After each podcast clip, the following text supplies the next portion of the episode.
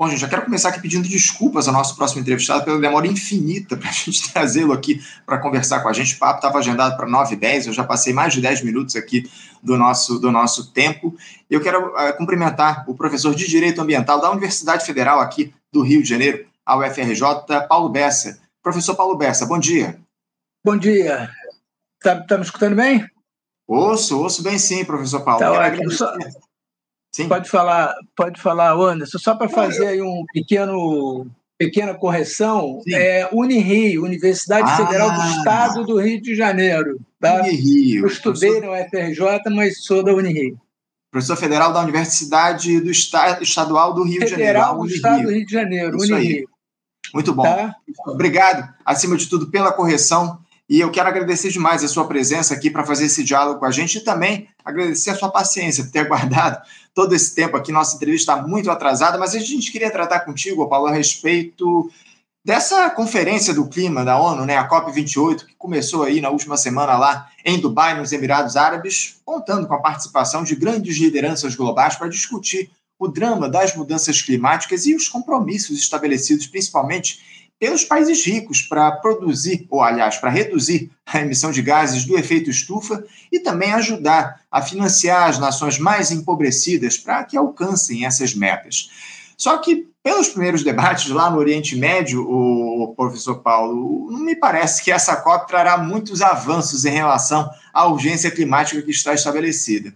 Paulo, como é que você avalia esses discursos que a gente teve até aqui na Conferência do Clima da ONU, que teve inclusive a ausência de líderes dos países que mais emitem gases do efeito estufa, China e Estados Unidos, o Xi Jinping e o Joe Biden não tiveram lá nas discussões da COP, e ela, que é a COP, que é liderada por um magnata do petróleo lá dos Emirados Árabes. O que, é que a gente pode dizer do que já foi discutido até aqui, lá na COP28, Paulo? Anderson, olha só, rapidamente, só para fazer uma contextualização, a chamada Convenção Quadro das Mudanças Climáticas das Nações Unidas é de 1992, foi assinada aqui no Brasil. Bom, de lá para cá, só aumentou a emissão de gases de efeito estufa. Então, só para deixar, esse, deixar essa, essa observação, porque, de fato, essa, ao longo desses 30 anos, o assunto não foi levado a sério, na minha opinião tá? porque senão a gente teria tido redução. Claro que alguns países levaram mais a sério, tal, mas num contexto global, não. Ah, eu acho que essa convenção lá nos Emirados Árabes, do ponto de vista simbólico, é lógico que os Emirados Árabes são um país membro da ONU, e, e, portanto, devem ter as mesmas prerrogativas que os outros países. Mas, do ponto de vista simbólico, eu acho que a escolha foi, digamos assim, decepcionante. Tá? Por quê? Porque, na verdade, a gente tem um, tem um país, né, ou numa região, que o grande, vamos dizer assim, o grande motor econômico delas é exatamente ligado aos combustíveis fósseis, que hoje é, uma, é, é, é um ponto de polêmica e, vamos dizer, se busca uma redução do, da, da produção de energia por combustíveis fósseis. Então, acho que aí tem essa, essa visão decepcionante. Também não, tô, não acho que seja a transição energética, ou seja, você sair dos combustíveis fósseis, uma coisa que você vai fazer da noite para o dia. Isso é, isso é um, esse é um problema complexo e tal, mas a gente precisa ter essa meta, inclusive os chamados é, a chamada energia de transição, tá? É, no meu, assim, não sei se eu estou me estendendo demais, você corta aí quando achar necessário. É, no meu modo de ver, a gente tem o problema das chamadas energias renováveis, né, solar, eólica, enfim, aí tem um monte de coisa, biomassa. Acho que o Brasil tem um, uma contribuição importante aí com a questão do, do etanol, que é, um, que é um modelo brasileiro que emite menos. Tem a questão do gás natural também como uma energia de transição, porque aparentemente a sociedade, pelo menos a Europa, Estados Unidos, e acho que o Brasil é um pouco indefinido, mas também está nisso, não está interessada na energia nuclear. Tá certo? Então, essa, essa opção nuclear, ela hoje ela só tem crescido na China, na Índia, em outros países ela não tem crescido.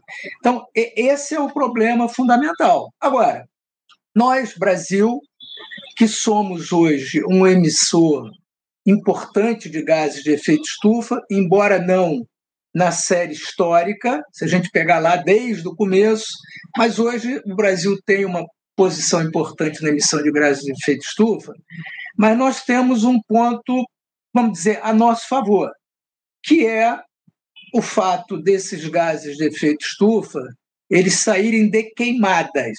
Então, não estou dizendo que a queimada é bom, não, não é isso que eu estou falando. Mas por que, que esse ponto é a nosso favor? Porque as queimadas podem ser acabadas. É possível encerrar isso através de políticas adequadas. Veja, eu não sei se todos eh, têm essa informação, mas dos 10 municípios que mais emitem gases de efeito estufa no Brasil, oito estão na Amazônia. Sendo que há cientistas, há pesquisadores que já afirmam que a Amazônia hoje emite mais gases de efeito estufa do que retira da atmosfera. Tá? É um dado que precisa ser verificado, mas existe essa, essa informação por parte de gente muito séria. Então, se o Brasil ele, ele para digamos que aparecesse uma fada madrinha e faça um desejo, acabar com as queimadas, é fazer sim, salabim, pum, acabou com as queimadas, a nossa posição seria muito boa. Agora, como é que você é, avança dentro dessa agenda? Somente com recursos financeiros. Esses instrumentos de recursos financeiros, eles nunca foram de fato acionados. Tá? Porque, do ponto de vista do direito internacional, essas convenções todas elas têm dois modelos de financiamento. Um é um modelo criado, e de certa maneira obrigatório, pela própria convenção. A convenção define lá, através de seus instrumentos, alguns valores e tal, e você tem instrumentos que a comissão também prevê, a convenção também prevê, que são instrumentos voluntários. Então, qual é um bom exemplo de instrumento voluntário? O chamado Fundo Amazônia. Tá? Por quê? Porque países como Noruega, é, Alemanha, parece que a Inglaterra também quer fazer aportes, os Estados Unidos, eles voluntariamente doam para esse fundo que tem uma finalidade de ajudar a combater essas situações na Amazônia. É, o fundo passou problema no governo passado, porque ele foi praticamente congelado, porque queriam pegar os valores para desapropriação de terras, e nós sabemos que a Amazônia tem uma situação fundiária complexa. Né? Se, a gente, se a gente analisar aqueles registros de imóveis todos e tal que existe na Amazônia, talvez a gente vai encontrar lá cinco andares de Amazônia. Né? Uhum. terra sobre terra e tal, um negócio meio complicado. Mas esse Fundo Amazônia ele tem uma peculiaridade muito interessante que normalmente essas doações internacionais elas são administradas pelas agências de fomento dos próprios países, né, dos países doadores, no caso. O Brasil conseguiu, e isso aí foi uma coisa importante, que essas doações sejam administradas pelo BNDES, que faz isso com bastante competência, seriedade, uh, a partir de prioridades que o próprio Brasil coloca, obviamente, com um certo entendimento com o doador, o que é legítimo. Porque se o sujeito está dando dinheiro, ele também tem que saber para onde é que está indo, né? ele não está dando um cheque em branco. Então, isso é uma coisa que tem funcionado. Né? Uhum.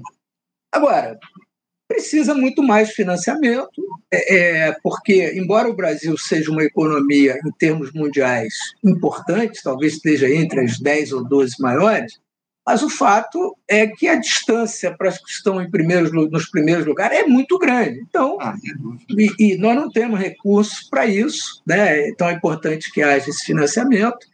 E, e o, o, o, Ricardo, o Ricardo o, o, Paulo, desculpa, eu quero, eu quero te pedir desculpas pela interrupção, porque eu, eu queria aproveitar essa, essa tua fala, esse mote que você me deu, uh, a respeito da questão dos finan do financiamento desses países, porque muitos destacaram aí como um avanço histórico lá na COP28 a aprovação da criação de um fundo para financiar os países pobres, para eles atingirem as metas de descarbonização. Só que os valores prometidos pelas nações ditas desenvolvidas para esse fundo, ditas desenvolvidas, são responsáveis por essa emergência climática, diga-se de passagem. Uh, essas, esses valores prometidos eles alcançaram a cifra de aproximadamente 700 milhões de dólares, o que equivale a menos de 0,2% das perdas econômicas e não econômicas irreversíveis que os países ditos em desenvolvimento sofrem, enfrentando o aquecimento global todos os anos. As estimativas do custo anual variam entre 100 bilhões e 580 bilhões de dólares. Doação, as doações até agora acumulam 700 milhões de dólares. Paulo, qual é a avaliação que você faz dessa, da criação desse fundo e outra, você vê alguma possibilidade de os países ricos atuarem com responsabilidade a fim de financiarem as perdas das nações mais empobrecidas? Ou a tendência é que essas bilhões de pessoas sejam absolutamente abandonadas à própria sorte ao longo dos anos, sofrendo com a devastação provocada pelos eventos climáticos extremos? Olha só, você agora pegou pesado. É, o que, que acontece? Se a gente. É, é, é muito interessante, para ter uma noção dessas perdas econômicas, analisar os balanços que são colocados, estão na internet, das grandes seguradoras mundiais, tá? e resseguradoras, sobretudo. Então, você vê a quantidade gigantesca de recursos que são colocados para pagar seguros decorrentes dessas questões de emergência climática. Bom, o que, que acontece? O, o, a grande discussão que está hoje, e que, obviamente, ela ainda está muito longe de ser definida, é o problema dessas chamadas perdas e danos, né? que é um artigozinho lá do, do, do, do Acordo de Paris, e não existe, de fato, os valores são pequenos, tá? Eu, eu concordo é, que muitas vezes essas doações internacionais elas são mal utilizadas, muitas vezes são utilizadas para corrupção, para uma série de, de, de, questões, mas uma coisa é ter o controle adequado disso, outra coisa é que, de fato, os valores são pequenos, face às perdas que existem, mas o que, que acontece? Uh, nós, essa, a gente, quando fala nessa questão de mudança climática e outras questões ambientais, a gente tende a levar isso muito para o lado ambiental, entre aspas. Mas, de fato, é uma discussão econômica. De fato, o que a gente está discutindo é qual o modelo de desenvolvimento. Então, o que, que ocorre? Quando a gente fala, por exemplo, na descarbonização, essa descarbonização é, um, é uma coisa aberta, ela, ela é uma coisa neutra, ela não discute o modelo econômico em si, né? esse modelo puramente produtivista. Eu não eu não estou, obviamente, falando aqui que a gente tem que fazer como era a opinião do, daquele famoso relatório limite do crescimento, ah, temos que parar o desenvolvimento econômico, ou como alguns grupos que falam em decrescimento, também é um, é um, é um conceito muito abstrato. De fato, a gente precisa ter o desenvolvimento econômico, mas ele tem que ser um modelo diferente ele não pode mais ser do jeito que ele é. Né? E esta transição ela implica, no meu modo de ver, em pôr em xeque uma série de atividades econômicas tal como elas são praticadas hoje. Né? E isto não vai acontecer tão cedo. Eu, eu assim, eu não quero ser pessimista, mas eu não consigo ver num futuro razoável essa transformação. O fato é que se a gente pensar, por exemplo, no carro elétrico, vamos imaginar essa, é, isso que virou hoje aí uma espécie de solução. O carro elétrico ele pode ser uma solução para a indústria do automóvel.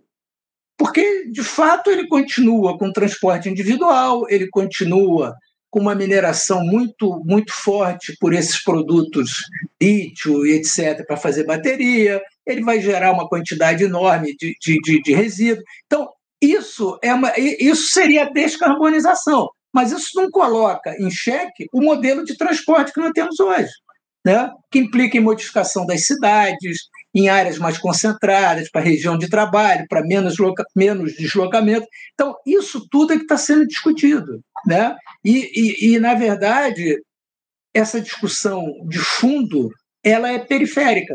Se a gente pegar, por exemplo, essa história de crédito de carbono, isso virou quase que um, uma, uma, uma panaceia universal. Não, o crédito de carbono vai resolver o problema do mundo. Não vai. Está longe disso. Né? Porque o crédito de carbono, no fundo, é um negócio. Né? Eu, ele tem um papel? Ele tem um papel. Ele tem um papel, mas ele é basicamente um negócio. Né? Então, eu acho que, não sei se eu estou entrando na tua pergunta, mas é um pouco como eu vejo essa questão. Claro, claro, não, sem dúvida. Você traz questões fundamentais aqui para a gente. Quando a gente fala de mudanças climáticas, quando a gente fala de descarbonização, de redução da emissão de gases, a gente está falando de economia, acima de tudo, né, de interesses econômicos que estão colocados em torno dessas questões. E eu, sinceramente, o, o Paulo, tenho dúvidas aí se os países ditos desenvolvidos vão, de fato, se colocar diante de uma urgência que aparece aí para todo o planeta. Né? A gente tem observado os efeitos extremos cada vez mais comuns no nosso planeta. Enfim, o Brasil vem sofrendo com isso de maneira importante ao longo desses últimos tempos. Temos aí o El Ninho, provocando aí uma série de, de episódios de destruição uh, em, em regiões aqui do nosso país e a tendência é piorar ao longo dos próximos meses, lamentavelmente. Sim. Eu queria pouco sobre a questão do Brasil, o, o, Paulo, porque o presidente Lula, como sempre, ele fez um discurso lá cheio de frases de efeito na COP28, quase irrepreensível em relação à necessidade de se reduzir a emissão de gases do efeito estufa. Chamou a responsabilidade os países mais ricos só que no Brasil o cenário não é lá muito alvissareiro, né, o Paulo? Porque se tivermos uma redução no desmatamento na Amazônia nesses meses de gestão petista, o Cerrado, por exemplo, vem sendo devastado. As políticas de proteção ao meio ambiente sofrem enorme resistência da turma do agro lá no Congresso, sem contar que o Lula fez uma crítica à exploração e à queima do petróleo no mundo. Mas por aqui fala-se em explorar a margem equatorial em busca de mais petróleo. Paulo, até que ponto o Brasil está de fato comprometido com a redução da emissão de gases do efeito estufa e com a adoção de uma matriz energética limpa e renovável? O Lula tem disposição ou interesse em enfrentar os interesses das grandes corporações? Anderson, olha só, você, como todo bom entrevistador e, e, e âncora de um programa, colocou algumas questões importantes né, eu acho até que fundamentais. Bom, primeira questão para mim é o seguinte: a gente não pode tratar esses problemas na, pontualmente no caso a caso. Então, por exemplo, a exploração do petróleo na Amazônia. Tá, se eu for discutir esse ponto em si, sozinho, eu perco a visão do conjunto. Tá? Então, primeira coisa que eu tenho que saber é o seguinte: o Brasil tem uma política ambiental casada com uma política energética, porque eu não posso falar de política ambiental sem falar de política energética. Tá? É, o, o, a política ambiental não é só sobre tartarugas. Ela, ela, ela, ela cuida das tartarugas, mas ela não é só sobre tartarugas. Então, a pergunta é: o Brasil tem uma política ambiental casada a uma política energética? A resposta é não. Nós não temos essa política. Na verdade, o Ministério do Meio Ambiente e o Ministério de Minas e Energia vivem lá as turras, e, e esse fato lá do, do, do caso da, da, da Ford do Amazônia é um pouco essa, essa questão. Lembrando que essa chamada margem equatorial, né? e aí a gente que, que, que polemiza, não, porque margem equatorial é para dizer que não é Amazônia. Não, a margem equatorial vai lá até o Rio Grande do Norte, tem muitas explorações de petróleo sendo feitas ali, e houve essa discussão de um determinado bloco específico e tal. Por isso é que eu não quero discutir aquele bloco, porque senão a gente perde a noção da política. Tá? Então, acho que não tem essa política. É, é contraditório, por exemplo, que o governo brasileiro deu incentivos, por exemplo, ao combustível, à, gasolina, através de, de, de, mecanismos tributários e tal. Isso, isso vai na contradição de uma política de redução de emissão de gases de efeito estufa. Ah, então o senhor está dizendo que a gasolina tem que ser mais cara? Não, não estou dizendo isso. Estou dizendo que eu não posso dar subsídio para poluir. É, é, se eu tenho uma política coerente. Tá? Dentro daquela energia de transição, vamos prestigiar, por exemplo, o álcool, uma vez que eu não tenho como simplesmente parar com os carros que circulam hoje no Brasil. Mas os carros modernos, a maioria, eles são eles são daquele sistema flex. Tá certo? Então vamos privilegiar, privilegiar o álcool que diminui a, a emissão de gases de efeito estufa. Isso não está claro, isso não, é, é, essa não é uma política clara. Uh, a questão é das energias renováveis. As energias renováveis são muito importantes. Qual é o problema que elas têm? Elas têm um problema que hoje eu não tenho capacidade de armazenamento de energia que me permita pegar, como dizia a, a presidente Dilma, né? Vamos, vamos, vamos estocar o vento, vamos armazenar o vento. Eu não consigo pegar a energia que uma, uma, uma eólica gera e guardar em baterias ainda de uma forma economicamente viável. Então eu preciso, na medida quanto mais energia renovável eu coloco na rede, eu preciso de uma energia segura. Essa energia segura hoje no Brasil, ela é dada por óleo combustível, que é muito poluente. Então, talvez umas térmicas a gás natural sejam uma forma de emitir menos. Então, esse contexto todo, né? Outra coisa, eu preciso ter nos instrumentos da política nacional do meio ambiente elementos que facilitem a aplicação da política de, de energia para o que eu quero. Então, é, tem que ser mais fácil eu conseguir licenciar energia renovável do que energia não renovável. Então, essas questões nós não temos. O presidente Lula, ele, vamos dizer assim, ele expressa as ambiguidades do país. Então, é, é, ele, ele quando eu acredito que é, o Lula 3 ele é um pouco diferente do Lula 2 e do Lula 1. O Lula 2 e o Lula 1 era completamente carbono dependente. Eu acho que ele está ele tá saindo um pouco disso. Acho que a, a, a ministra Marina Silva tem um papel dentro dessa questão, mas ela própria, é, vamos dizer assim, talvez não tenha a força política necessária para colocar algumas questões que são relevantes. Né? É, por exemplo, é, a gente já não tem mais é, a gente não tem mais condição de continuar desmatamento na Amazônia.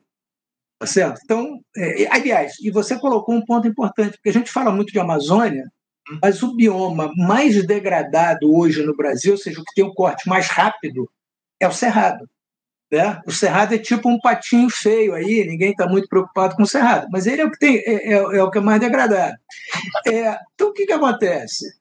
É, a legislação brasileira, em regra, ela admite uh, que você corte, salvo a Amazônia, que, você, que é 50%, ela admite que você corte até 80% de uma área florestal, tá? porque a reserva legal é, em média, é 20%. Tal. Uhum. Isso é uma coisa que tem que mudar, porque já existem estudos que mostram que as áreas degradadas no Brasil são suficientes, aumentando a produtividade agrícola, elas são suficientes para manter a produção aí muito grande e tal. Então, a gente tem que investir nisso. Eu acho que esse desmatamento zero né, significa o quê? É, que nós não podemos autorizar mais, como regra, corte de vegetação para o que se chama de uso alternativo do solo. Né? O que é uso alternativo? Eu tenho lá uma floresta, o uso alternativo é fazer uma plantação, sei lá, de milho. Tá? Uhum. Então, a gente tem que cortar isso e, e investir no aumento da produtividade agrícola. Isso é está casado com a política ambiental. E eu acho que o Ministério do Meio Ambiente é um pouco isolado, embora a nova administração tenha criado é, pontos ambientais em vários ministérios, então essa é uma preocupação em tese, existe, isso ainda não está funcionando adequadamente.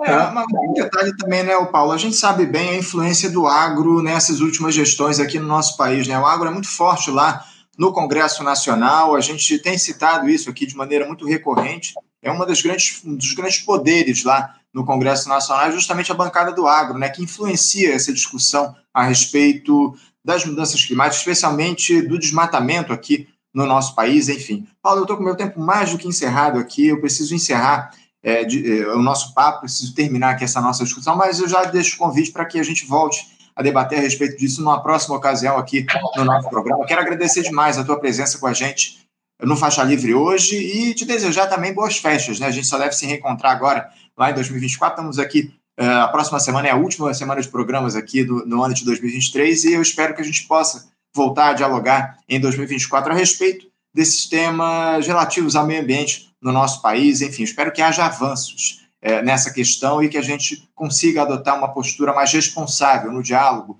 com as questões ambientais no Brasil e também no mundo. Muito obrigado, Paulo, pela tua presença. Te desejo mais uma vez boas festas e um bom 2024 para você. Você também, Anderson. Um abraço, até a próxima. Obrigado. Tchau. Até a próxima. Conversamos aqui com Paulo, Paulo Bessa. Paulo Bessa, que é professor de Direito Ambiental da Universidade Federal do Estado do Rio de Janeiro, a Unirio, trouxe para a gente aí o diálogo a respeito das questões ambientais, enfim. A COP28 que está acontecendo lá nos Emirados Árabes, o Paulo fez esse diálogo aqui com a gente. Você, ouvinte do Faixa Livre, pode ajudar a mantê-lo no ar. Faça sua contribuição diretamente na conta do Banco Itaú, agência 6157, conta corrente 99360, dígito 8. Esta conta encontra-se em nome do Sindicato dos Professores do Município do Rio de Janeiro e região, o Simpro Rio, uma das nossas entidades patrocinadoras, mas seus recursos são destinados exclusivamente para o financiamento do nosso programa. Você pode fazer sua doação de qualquer valor, utilizando também a nossa chave Pix, que é ouvinte@programafaixalivre.com.br. Sua contribuição é fundamental para a manutenção desta trincheira progressista no ar.